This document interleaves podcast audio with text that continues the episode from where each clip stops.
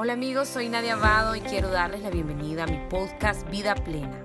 En este espacio, que es también el espacio de mis Facebook Live semanales, estaremos abordando temas de crecimiento y desarrollo personal. Sean todos bienvenidos a este encuentro de amor y de crecimiento.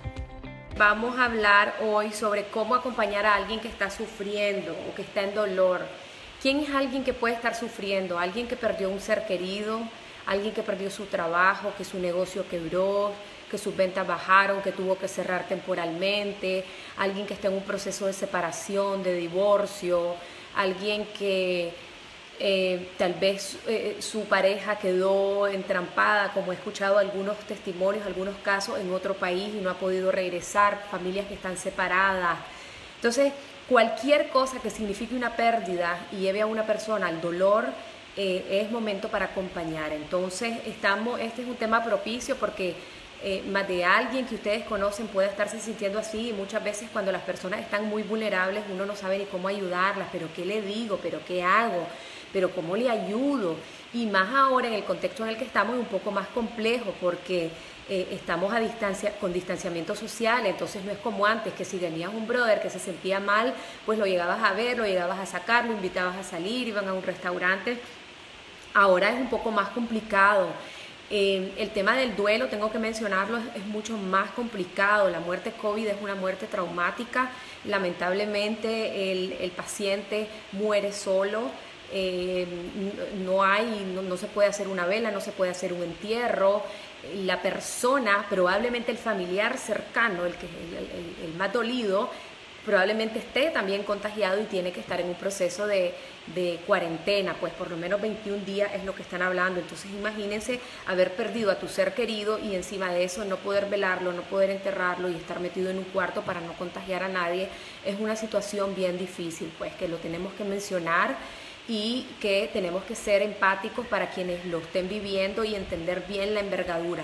Sobrellevar un, un duelo de esta naturaleza es mucho más difícil el, el, hecho de poder enterrar a tu familiar es, es como que le mandas a, a, tu mente inconsciente, te ayuda a procesar esa, esa partida o esa ruptura con, con, este plano físico, cuando vos ves ese ataúd bajar y cuando ya no puedes hacer esto, que es como lo que está ocurriendo en estos momentos, el duelo pues se vuelve más difícil. Em, entonces, si ustedes tienen algún amigo cercano, algún familiar que esté viviendo duelo, como mencioné, no solo, no solo necesariamente un duelo de la partida de alguien, eh, pero también la parte económica. Hay personas que están muy endeudadas, muy agobiadas, entonces podemos acompañar. Entonces, ¿cómo acompañamos a quien está sufriendo? En primer lugar, vamos a explicar el término acompañar. El término acompañar se usa cuando vos estás no necesariamente físicamente como en este momento, pero estás dispuesto para la otra persona. Entonces en estos tiempos estamos acompañando a distancia.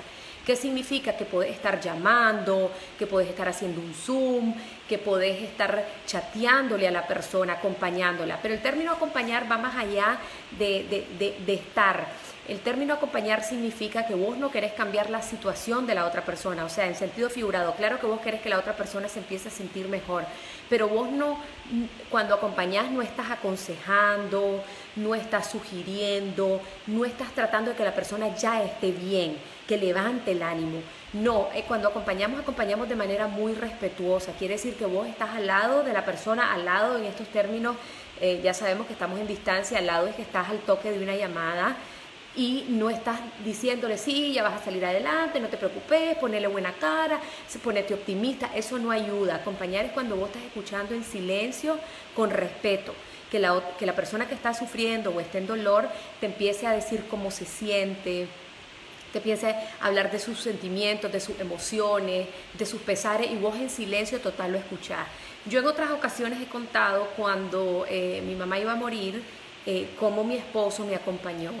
Eh, mi mamá era un paciente de cáncer terminal y yo recuerdo que cuando yo venía de cuidarla en las noches del hospital, eh, le daba de cenar a mis hijos, lo acostaba y después yo ya tenía como un agobio emocional y lo único que quería era llorar y llorar. Entonces yo me sentaba en la cama y le decía a mi esposo, voy a llorar. Y él me decía, ok, él se sentaba al lado mío, me quedaba viendo y yo lloraba. Lloraba 20 minutos, media hora, 40 minutos y él estaba a mi lado sin pronunciar una sola palabra. Entonces eso es acompañar. Vos estás al lado de la persona en este momento, si no puedes estar al lado, vas a estar en el teléfono y vos no le decís a la persona, pero ya sentiste bien, pero ya no lloré, ya lloraste demasiado, dejen que la gente llore. El llanto es necesario. El llanto es algo fisiológico, es como cuando necesitas orinar, necesitas orinar. Cuando necesitas llorar, necesitas llorar. Son tus mismas glándulas pidiendo un acceso de salida, ¿verdad? Entonces eh, necesitamos acompañar sin tratar de decirle a la otra persona lo que tiene que hacer, cómo se tiene que sentir, que deje de llorar, que ya lo supere. No, vos escuchás en silencio. Las personas cuando están mal lo único que quieren es ser escuchadas, no aconsejadas. De todas formas, tu consejo no va a servir de mucho, porque cuando alguien está viviendo un duelo o un dolor muy fuerte por una pérdida, sea de lo que sea, no, no estás recibiendo consejo o, lo escuchas y te entra por un oído y te entra por otro. En realidad cada quien está viviendo su propio proceso y no está en ese momento para accionar o transformar ese dolor tan rápido en algo eh, que lo lleve al siguiente nivel. Entonces es importante que podamos entender el proceso de dolor que pueden tener las personas. Unas lo van a sobrellevar más rápido, otras más lento y el acompañar es eso. Es, escucho en silencio, escucho con respeto, no estoy aquí para aconsejarte, solo estoy aquí para escucharte. Entonces, em, cualquier persona que esté viviendo, por ejemplo, las personas que están viviendo una depresión, el acompañamiento tiene que ser muy respetuoso. A veces caemos eh, dentro de la de la desinformación que tenemos sobre la enfermedad de la depresión, caemos en decirle a la persona, pero ya levantate, tenés que poner de tu parte, pone, eh, animate, y, las personas con depresión no funcionan de esa forma. Realmente eso va mucho más allá de ellos, ¿verdad? Es un desbalance químico y pues tiene que ser regulado con medicamentos, con tratamientos, los que están con tratamientos, los que tienen otras alternativas, pues tienen otros mecanismos, pero eh, eh, el acompañamiento de la persona depresiva tiene que ser también bastante respetuosa. Em, bueno, lo del llanto ya lo expliqué, es importante dejar eh, llorar. Otra cosa, cuando vos estás acompañando a un enfermo terminal, pónganle que ustedes tienen un familiar eh, en el presente o en el futuro, ¿verdad? Siempre alguien va a estar con alguna enfermedad terminal en su lecho de muerte. El poder acompañarlo también tiene que ser de una forma respetuosa. Eh, es importante que la persona que está cuidando o acompañando tiene que tener un vínculo bien sano, que cualquier cosa que haya habido en la vida de ellos, digamos que yo estoy acompañando a mi mamá, cualquier, eh, y mi mamá va a morir, ¿verdad? Cualquier cosa que esté pendiente se tiene que resolver, o sea, el vínculo entre ambas personas tiene que estar lo más sano posible. En la medida en que eso esté sano, también la relación va a fluir mucho mejor, esa relación de atención, de cariño, de estar y recordar también que cuando acompañamos a un paciente terminal tenemos que ir al ritmo de él, o sea, si la persona no quiere hablar de la muerte porque tiene miedo, porque no está lista, porque, porque no puede, no podemos forzarlo a ello. Entonces es, es un acompañamiento muy respetuoso y muy sutil, respetando el mismo proceso que está teniendo la persona que está viviéndolo. Bien, algunas recomendaciones de acompañamiento, muchachos, es escuchar, escuchar y escuchar. El que está sufriendo lo único que quiere ser es escuchado más que aconsejado. Entonces, cuando ustedes estén escuchando, traten de no interrumpir. Generalmente nosotros interrumpimos para dar un consejo. Vuelvo y repito, los consejos pasan a ser secundarios cuando alguien está en profundo dolor. Eh, no tratamos de cambiar las emociones, como ya sentiste bien, ya lloraste mucho, ya llevas cinco días en cama, no. O sea, poder de alguna manera eh, animar, pero sin, sin forzar a la, a la, persona a que trate de cambiar su estado eh, y poder ayudarlo a que, a que pueda salir adelante. Lo otro es que tenemos que tener cuidado con las frases que utilizamos. A veces nosotros decimos, tenés que ser positivo, tenés que ver el lado bueno, tenés que ver tal cosa. Ese tipo de frases no siempre ayudan, no siempre son bien recibidas. No digo por todo mundo, pero sí, pues algunas personas se pueden sentir mal. Yo recuerdo que una vez cuando uno de mis hijos estaba mal, estábamos hospitalizados aquí en Nicaragua y no, nada mejoraba, nada mejoraba. Nosotros pues, gracias a Dios, teníamos un seguro médico internacional, entonces llegó un momento en que mi esposo y yo decidimos utilizar el, seguro internacional y irnos de Nicaragua. Entonces yo me acuerdo que llegó al hospital una persona muy cercana, muy querida, muy em, bien respetuosa, ella bien, bien gente, y me dijo, con toda su buena intención, me dijo, ¿sabes qué? Vos, vos no has soltado esta situación, vos tenés que soltársela y entregársela a Dios. Cuando yo escuché esto, yo me sentí súper ofendida. En realidad era mi ego, ¿verdad? Mi ego herido porque yo sentí como que alguien me estaba diciendo, no lo estás haciendo bien, no aprendes a confiar en Dios, no soltás, no tenés fe, querés tener el control de la situación. Y probablemente había mucho de eso, pero yo no necesitaba ese tipo de consejo en ese momento. Yo sé que esa persona lo hizo con la mejor intención. Entonces, yo cuento esta anécdota porque muchas veces podemos caer en ese tipo de comentarios como, ya soltalo, ya entregalo, estás muy resistente, no estás poniendo de tu parte, tenés que confiar más en Dios. Ese tipo de cosas a veces no ayudan. Recuerden que la persona que está en dolor está muy sensible, muy vulnerable, entonces no está en su estado natural y cualquier cosa que vos le puedas decir eh, lo puede sobre reaccionar, lo puede maximizar y puede hacer que se sienta eh, muy dolido. Lo otro también, muchachos, cuando acompañamos es que generalmente caemos en el error de que nosotros traemos nuestras propias experiencias. Tal vez vos estás, estás escuchando a la persona, la persona te está hablando de su dolor, digamos que es desempleo, ¿verdad? Para cambiar un poco el ejemplo de la muerte. Estamos en desempleo, entonces te está contando la persona que eh, ya no tiene reales, que cómo va a pagar su deuda, que ahora con esta crisis cómo va a conseguir empleo. Y de pronto vos venís, interrumpís, vos le decís, sí, fíjate que yo en el 2013 también me quedé sin empleo y resulta que al final terminaron hablando de lo tuyo. Entonces caemos eh, sin ninguna mala intención en el error de traer nuestras propias experiencias, de traer lo que hemos vivido y al final no dejamos que la persona se termine de desahogar que, la persona sea el centro de atención, sino que agarramos la pelota, agarramos la guitarra y eh, nos vamos a nuestra propia agenda. Entonces es importante la escucha, es una escucha atenta, una escucha respetuosa, no interrumpo, no traigo mi historia, no lo relaciono con mis historias, no estoy aquí para aconsejarte, estoy aquí para escucharte.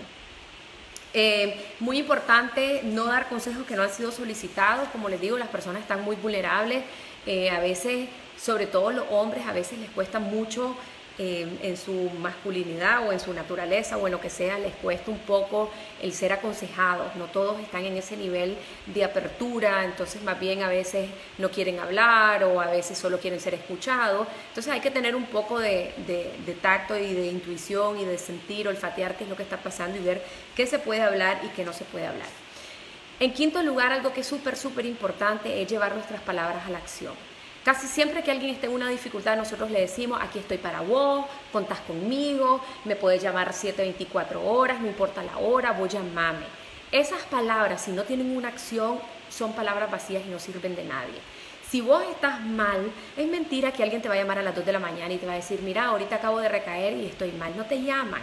¿Ya? Entonces tenemos que buscar cómo llevar nuestras palabras a la acción. Si vos sabes que tu persona tu familiar, tu amigo está despierto, pues llámalo a esa hora. Claro que si está seguro que está despierto. O por ejemplo, eh, cuando alguien esté en un apuro económico, esté en desempleo, nosotros le decimos, no te preocupes, vos contás conmigo, la providencia divina, yo te ayudo en lo que sea. Eso no sirve de nada porque la persona que está pasando una necesidad económica no te va a decir, dale, pues dame un billete de 100 dólares. No te lo va a decir. Entonces vos vas a llevar tus palabras a la acción y te vas a aparecer en su casa con un sobre de 100 dólares o lo que sea, pues estoy dando un ejemplo, y se lo vas a entregar toma, aquí te traigo un regalo, punto, y te vas. Ahora que estamos en coronavirus, se lo pones debajo de la puerta, se lo pones en una planta, le decís, te dejé ahí algo. Vos no le decís qué, porque si vos le decís no te lo va a querer aceptar. Entonces, mira, en la planta te dejé algo, ya le deja un sobre con dinero. Es alguien que no tiene algo que comer, que no tiene algo, le decís, mira, ahí en el palito te dejé algo y le deja una canasta básica. Entonces, lo importante es que nosotros podamos eh, llevar nuestras palabras a la acción, porque cuando la persona está mal, ni siquiera tiene fuerzas a veces de poder pedir ayuda. Por ejemplo, si alguien está en depresión, no le digas, mira, búscate un psiquiatra, búscate un psicólogo. Mándale una lista de cuatro psiquiatras o habla con ellos, ve cuánto cobran, cómo atienden, se atienden en línea y decirles, mira, fulano, fulana, te sugiero, aquí te dejo esto. Y ya le, deja, le ha facilitado el asunto, porque tal vez no tiene ni fuerzas ni para esto. Entonces le ha facilitado los contactos, los teléfonos. Estamos proveyendo, dando recursos en vez de dando palabras. No queremos palabras, queremos acciones. Eh, en otro contexto, si tienen a alguien que está triste y todo, vos simplemente, en otro contexto que no es coronavirus, vos simplemente te, te, apareces en su casa y le decís, bueno, mira, vámonos, aquí tengo dos entradas para ir al cine. O sabes qué, vámonos que tengo una reservación en X restaurante, en X lugar y nos vamos y te llevas a la persona. No, no es como que lo llamas, está bien, ahí me llamas cualquier cosa, no. Entonces, ustedes llamen. Ahora, otra cosa en lo de la acción. Em, y voy a volver un poquito al tema del duelo. Cuando estamos viviendo duelo, algo que suele ocurrir, como el tema de la muerte es un mito y es un tabú y me da miedo y si meto la pata y qué voy a decir y cómo voy a dar el pésame, cuando uno tiene un familiar que ha fallecido, la gente desaparece. La gente te da el pésame, te llama, te manda un chat, te manda algo y luego la gente desaparece. Por favor, no desaparezcan. Si ustedes tienen un familiar, un amigo que, está en duelo, llámelo el, día 1, llámelo el día 2, si no responde llamada, dale un chancecito y lo llamas el día 5, entonces vos vas viendo, pero llámenlos, no desaparezcan por miedo que le voy a decir y si meto la pata y cómo lo voy a tratar, no, yo en otro live cuando hablé de la muerte yo les conté que mi mamá pasó enferma casi tres meses, todos los días yo tenía llamadas, todos los días mis chats estaban saturados, el día que mi mamá se murió, la gente es como que se murió con ella, nunca jamás nadie me volvió a llamar ni a escribir, yo estaba clara que la gente estaba pendiente de mí, yo estaba clara que la gente me ama, yo estaba clara que estaban pensando en mí, pero simplemente no sabemos cómo hacerlo. Entonces, la manera en cómo hacerlo es natural. Puedes decirle, mira, este, no, quiero saber cómo vas, me da como nervio esto, pero tenemos confianza y cualquier cosa que necesites, estoy aquí, ¿qué quieres que hagamos? No, no, sé, y buscar formas creativas a la distancia de cómo acompañar, aquí te mando este playlist o aquí te mando esta película, te recomiendo esto o hagamos lo otro, no sé. Buscar la creatividad, pero sí acompañar en el duelo, no solo en el momento del fallecimiento, pero por favor en los días y en los meses y semanas posteriores. Eh, otra gran recomendación, muchachos, es tenemos que aprender, eh, estamos en una sociedad en donde no aprendemos a reconocer el dolor, no lo digerimos, no lo manejamos, lo queremos tapar, lo queremos camuflar. Cuando nosotros vivimos experiencias dolorosas, queremos disimular o tapar el dolor. Es un proceso inconsciente natural. Entonces yo empiezo a comer para llenar mi dolor, mi vacío, o en otros tiempos salimos a las tiendas a comprar 500 cosas que no necesitaba, o hay personas que van con las adicciones, con el licor, con esto, con con la droga o tapar de diferentes formas. Entonces el dolor no hay que taparlo, no hay que disimularlo, hay que sacarlo, hay que hablarlo, hay que compartirlo, hay que procesarlo, hay que llorarlo, hay que trabajarlo, hay que buscar ayuda. Eh, y eso es importante. Entonces, ¿por qué estoy mencionando esto? Porque a veces cuando estamos acompañando queremos dar pastillas. Entonces, mira, estás en la vela, dale, dale una pastillita para que se relaje. Dejen que la gente pueda vivir su duelo de manera consciente, que puedan experimentar el dolor, porque es importante no sedar ese dolor. No tomes calmante a menos pues que definitivamente estás como descontrolado y por orientación médica y porque vos así lo deseas, pero en la medida de lo posible dejen que la gente pueda vivir su dolor de la forma más consciente. En la medida en que lo encaren, lo enfrenten, lo sientan y lo procesan, en esa medida lo van a poder ir avanzando mejor y van a poder ir trabajando mejor su duelo de manera consciente. Entonces, evitemos eh, los fármacos, eh, recetar eso, eh, autorrecetar, ¿verdad?, en, las personas que están sufriendo. Otro asunto en el acompañamiento es que cuando vos acompañes a alguien, lo peor que vos podés hacer es sentirle lástima, es tener pesar. Me da pesar porque murió su papá y ahora murió su mamá de coronavirus. Es que me da pesar porque tiene seis meses sin trabajo y ya no tienen que comer. Es que me da pesar porque se murió el tío y ahora lo, lo corrieron del trabajo y tal cosa. En la medida en que vos tengas pesar a alguien o lástima, lo estás debilitando. Yo siempre digo que cada ser humano tiene que vivir las dificultades que tiene que vivir para la misión, para la evolución de su alma, de su mente, de su espíritu, para lo que está aquí en la tierra. Entonces, no veamos la, dificultad, los problemas, si le quieren llamar problema, o lo que estén viviendo como algo muy eh, trágico, sino más bien como oportunidades. Estas oportunidades nos están formando, nos están ayudando a ser más fuertes, más resilientes, más sabios. Y en la medida en que nosotros podamos entender eso, vamos a dejar de tener pesar. Yo me acuerdo muchísimo que en, cuando tuvimos la crisis de abril, eh, me escribían madres, familiares, me decían, mi hijo está en el exilio, duerme en el piso, está muriéndose de hambre, está tal cosa, está amenazado, está perseguido. Entonces yo les decía a los familiares, es duro, es duro, pero no le tengas pesar, que lo vas a debilitar. Y créeme que eso lo va a fortalecer. Eso es temporal, eso va a pasar y lo hacer una persona más fuerte. Entonces, nunca le tengan pesar a nadie. Más bien, oren por esa persona, mándenle fuerza, mándenle luz. Nadie se, muere, nadie se va a morir de hambre, porque en realidad em, siempre tu vecino no te va a dejar morir de hambre, alguien te va a dar algo. Entonces, en la medida en que nosotros podamos eh, interiorizar eso, de que no vas a tenerle lástima a la persona por lo que está viviendo, lo vas a fortalecer más bien. Entonces, más bien enfóquense en, mandarle luz, en mandarle amor, en, en, estarlos llamando, en estarlos cuidando, en estarlos atendiendo, aunque sea a la distancia.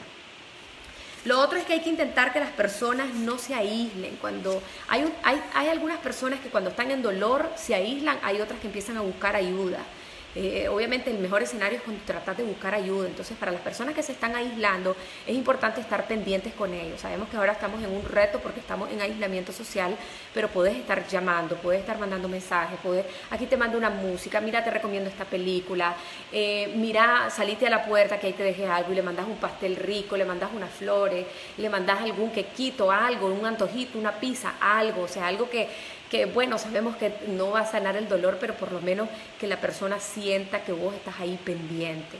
Entonces, no permitan que nadie se le aísle, mucho menos los casos en depresión, porque sabemos que los depresivos cuando caen en aislamiento se van como hundiendo en un túnel sin, sin, fin y eh, lamentablemente algunas personas pueden llegar a, a, quitarse la vida o agredirse u otras, otras cosas que pueden ocurrir ahí.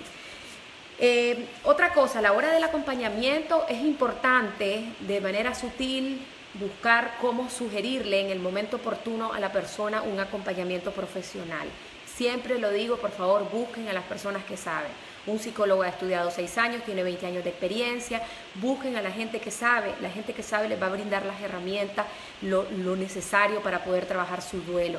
No es lo mismo que vos solito vos solita, sin tener conocimiento de la muerte, de cómo trabajar un duelo, lo haga, o, un duelo por económico, o múltiples duelos, como estamos en este momento, múltiples duelos, se muere tu ser querido, te quedas sin trabajo, eh, estás en una relación conflictiva, eh, tenés el duelo de que tu relación está acabando, o sea, son múltiples duelos, tenés que buscar ayuda, porque no vas a poder solo. A veces decimos, no, yo no necesito ayuda, yo sé que estoy ahuevado, estoy ahuevada, pero yo voy a salir adelante, y la verdad es que no la necesito, en realidad sí lo necesitas, sí necesitamos ayuda.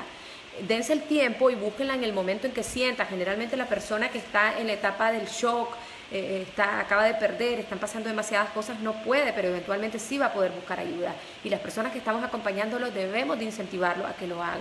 Y con acciones, como dije anteriormente, mira, aquí te doy el teléfono de tres psicólogos, o mira, aquí está el teléfono de tres psiquiatras. Entonces, podemos ayudar con acciones y acompañar de manera respetuosa, eh, incentivando a que busquen esa ayuda.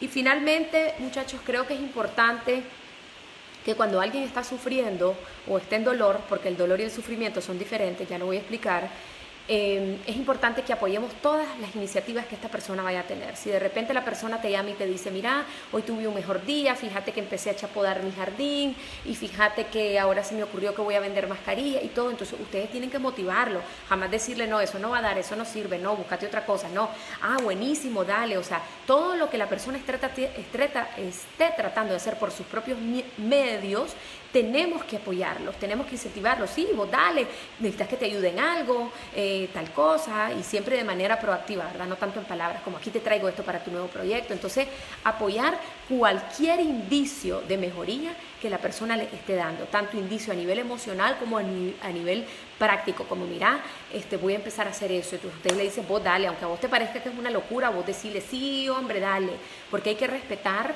eh, cómo, el, el que está en dolor está canalizando y está queriendo salir de su propia situación.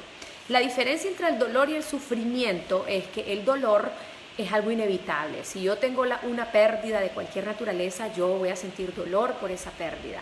En cambio, el sufrimiento es algo opcional, es algo que yo puedo elegir. El sufrimiento es un estado en que yo consciente o inconscientemente elijo y es como que me echo a morir. Yo no busco ayuda, no hago nada por sentirme mejor, no puedo ver las lecciones ni las oportunidades en medio de mi dolor, no puedo ver nada bueno, me hundo en mi cama, mejor cierro las ventanas, las cortinas, no quiero saber nada de nadie. Entonces, de alguna manera estás eligiendo el sufrimiento. Es importante que podamos vivir nuestro dolor, darnos el permiso de llorar, darnos el permiso de tener días malos, tardes malas, días buenos, tardes buenas, tardes malas, pero no enfrascarnos en un sufrimiento. A pesar de que haya dolor, de eso que sentís que no te puedes levantar, que tenés un dolor aquí en el alma, que querés llorar el día entero, tenemos que hacer un esfuerzo por salir adelante y poder tratar de hacer algo por nosotros mismos y por nuestro bienestar. Recuerden que el proceso de duelo, duelo, llamémosle a todo, sea un ser querido, la pérdida del trabajo, pérdida de país, separación, divorcio, lo que sea, tenemos que tener paciencia. Eh, a veces queremos sentirnos ya, ¿no? Eh, puede tomar meses, puede tomar años. Eh, sí sabemos que cada día vamos mejor, de pronto vos sentís que va bien y de pronto retrocedes un montón y decís, pero si ya iba bien, entonces hay que tener en el duelo ese, esa paciencia de que vas a sentir que vas avanzando cuando de pronto ves que no avanzaste nada, pero sí estás avanzando. Entonces, mucha paciencia, mucho amor a las personas que están en sufrimiento. Eh, si son ustedes mismos los que están en sufrimiento, eh, ténganse paciencia, sepan que hay luz, sepan que van a estar bien, sepan que esto es temporal, sepan que, el dolor no es eterno, que, van a poder aprender a vivir con lo que sea que lo que estén viviendo, sepan que también van a, ser más fuertes después de lo que están viviendo, no solo más fuertes, más sabios, con una capacidad de poder ayudar más a las demás personas. Yo siento que esa es una de las grandes cosas que me dejó la muerte de mi mamá, eh, la capacidad de poder entender el duelo, de poder ayudar a otros, de, ser más empática eh, cuando alguien tiene un familiar con cáncer, cuando tiene alguien un familiar en un hospital, en, en, una UCI, lo lográs entender, porque solo hasta que vos lo vivís lográs entender estas cosas. Y cuando vos las lográs entender y vivir, son más fácil para poder ayudar a los demás. Así que vean todo como una ganancia, aunque no parezca, a pesar de todo, hay muchas cosas buenas y cuando nos centramos en, en que todas las ganancias no necesariamente son materiales, sino que espirituales, nos vamos a dar cuenta de lo ricos que estamos siendo. Hemos llegado al final de este episodio y quiero darte las gracias por haberme acompañado. Te invito a seguirme en todas mis redes sociales como Nadia Abado. Desde ahí siempre estoy compartiendo contenido de crecimiento, motivación y desarrollo personal. Te espero la próxima semana.